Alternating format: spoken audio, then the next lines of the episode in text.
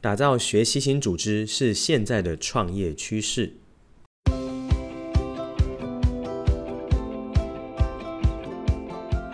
Hello，大家欢迎回到创业喜巴拉，让你的创业不再赌身家。我是石刚。那我这个系列一样哦，是我们的创业新思维。我常来说，有好的思维才可以让我们的创业道路更加的顺遂哦。那今天呢，就像刚才开头的主题所说到的，我们要来聊聊学习型组织。那聊聊这件事情之前，就要先知道为什么要打造学习型组织嘞？哦，事情是这样的，各位创业者们都知道说，呃，人才跟团队啊，是一间公司非常重要的资产，对吧？可是，在现在的创业的环境，你会发现人才非常的不好找。那包含现在不管是餐饮业啊、服务业，很多都是非常缺工的状态。那你可能会想说，我要从基层人员训练起，又常常的力不从心，对吧？哦，那为什么会有这样的现象呢？其实最大的问题就来自于说，我们有没有创造一个学习型的环境，以及呢这样子的文化，哦，让我们的同仁哦可以在这里真正的一步一步的往上爬。那学习新组织的重要性到底来自于哪里呢？其实我觉得最重要的就是过往的这个工业时代起来的时候，台湾在发展，然后很多的产业制造业啊的蓬勃的过程中，常常就是把事情做完，在产线 routine 的工作就够了。可是，在现在的时代啊，已经不是一个重资本投入的创业环境了哈，所以时常更需要更敏捷的团队哦，然后思维更快速的团队。所以啊，思维是现在很多的呃工作者所缺乏的，因为呢，他来工作，他只是为了一个呃薪水。他可能只是为了说，哦，我有一份收入，那我下班以后，我上班跟下班是分开的，所以他为了把工作单纯做好，他也不会有额外去学习的动力。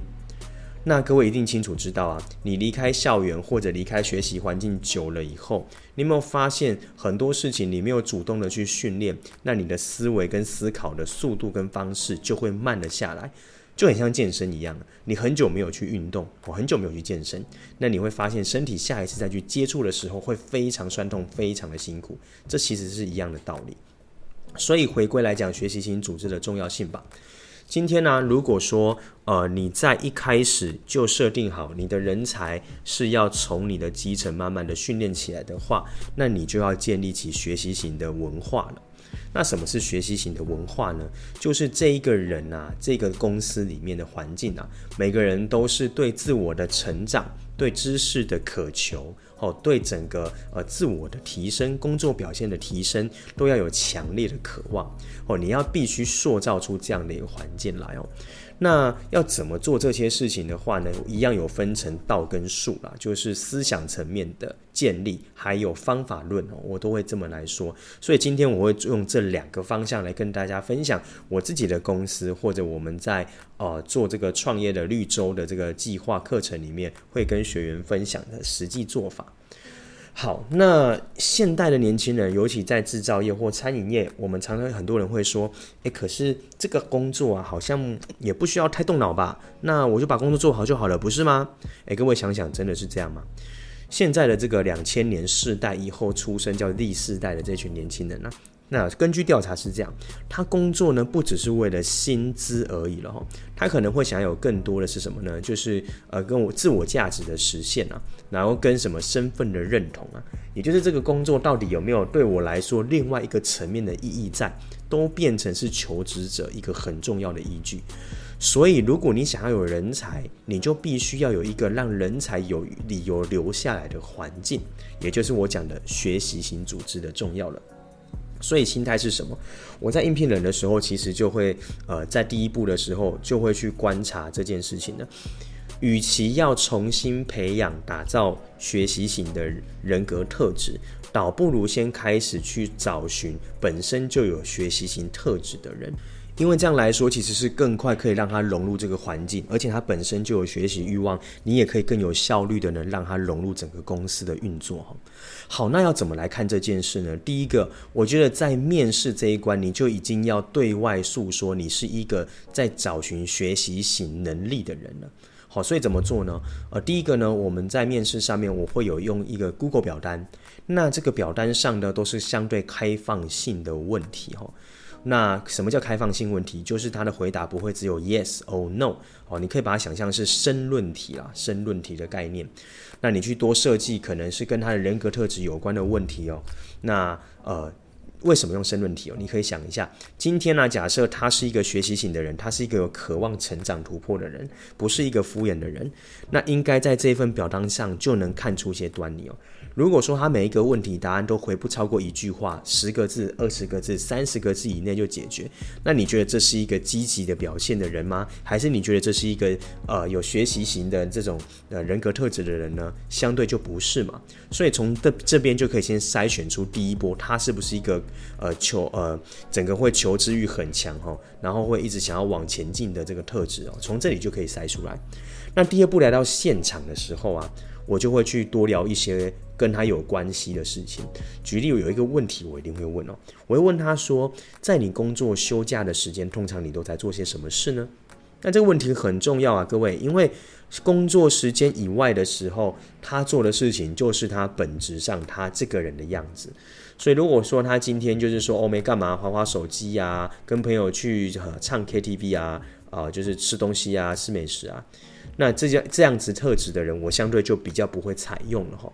当然这不是绝对值，可是在这个工作场合，他回答的如果又是这些内容，那他已经可以大概帮你筛选第二波。所以假设他的工作以外的时间，他可能去参与一些讲座，还是他会去看书呢？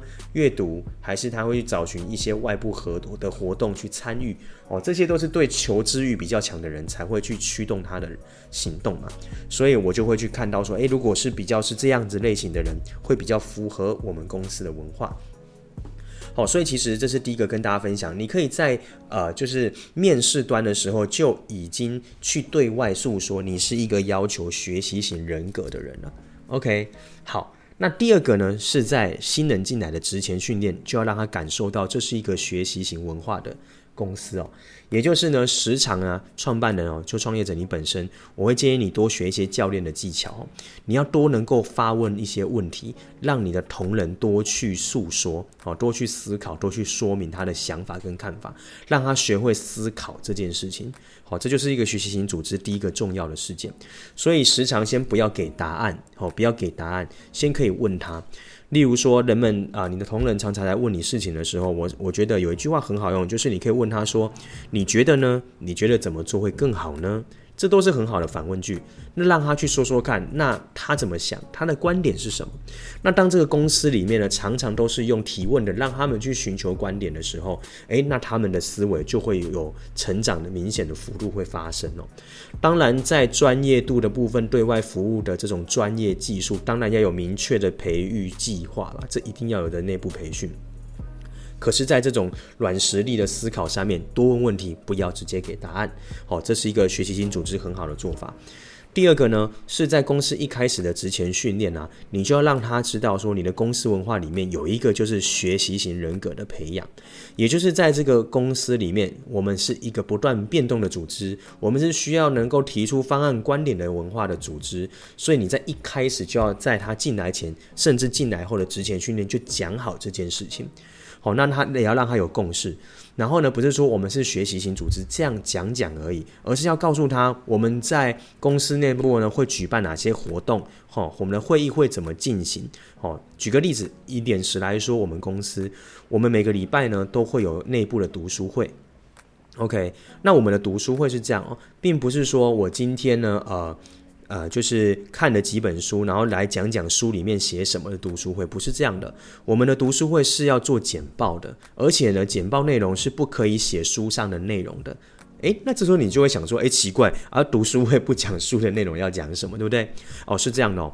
我认为啊，看书不是告诉我书写什么，这样子的话就是一个呃所谓的呃死死板板的读书的方式，这是错的。我们要的是什么？你看完这本书，你如何产生自己的观点？做一份简报，告诉我这本书带给你什么样的一个实际面，你可以做的方法？你得到什么样的观点？你运用在哪个角落？用在公司哪个部分？它怎么提升你自己的观点？提升你自己的工作表现呢？好，我们的简报是要写出这些东西，然后告诉大家的。所以在我们公司的读书会的焦点是什么？看完这本书，整理成你的论点，然后呢，教会公司的同事。你学到的东西，你怎么教会他，也学会你的观点。好，所以这个是我们的读书会很重视的事情。所以每个人都保有自己的观点才是关键哦。所以这个是第一个，我会让同仁知道，哎，进来这里有读书会，这是第一件事情。第二个呢，我们要学会什么？我们每个公司的角色呢，都要有呃专案管理的能力。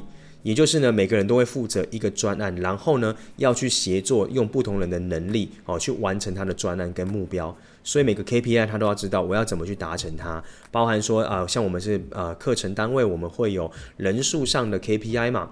那人数上，我们在社群上呢，我们在产内容、产文章，我们在做 CRM 客户的服务关系的这些细节，我应该怎么做可以达到这个目标呢？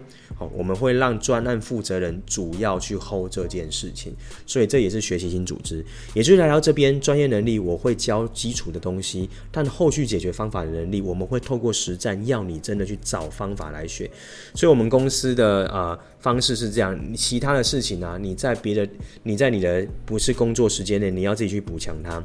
来这边不是来公司里面学习，而是透过你其他时间学习，来在公司这个舞台上去展现出来。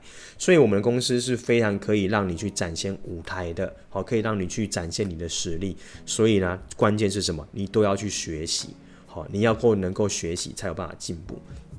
OK，那第这个是第二个，就是透过第一个面试嘛，第二个就是所谓的这个呃职前训练，然后跟内部要做哪些事情，好，这个是第二个。那第三个学习型组织是什么呢？就是我们会有所谓的外训的规划。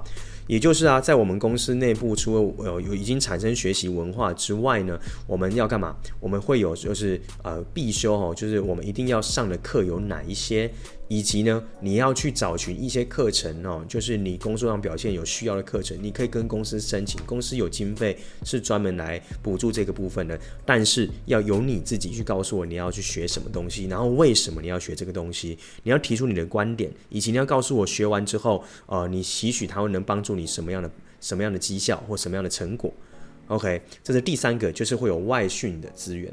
好，所以呃，当今天呢，你的呃基层人员开始也好，或者是一些呃从本来就已经有学习的知识的人都好，他进到这个环境，就要让每一个同仁清楚知道，这是一个需要持续变动、学习、成长的团队。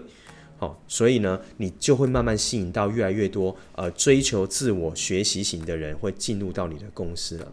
那当今天你每一个伙伴都具备这种独立思考、解决问题的能力的话，那你在往前进的时候就可以更快速喽。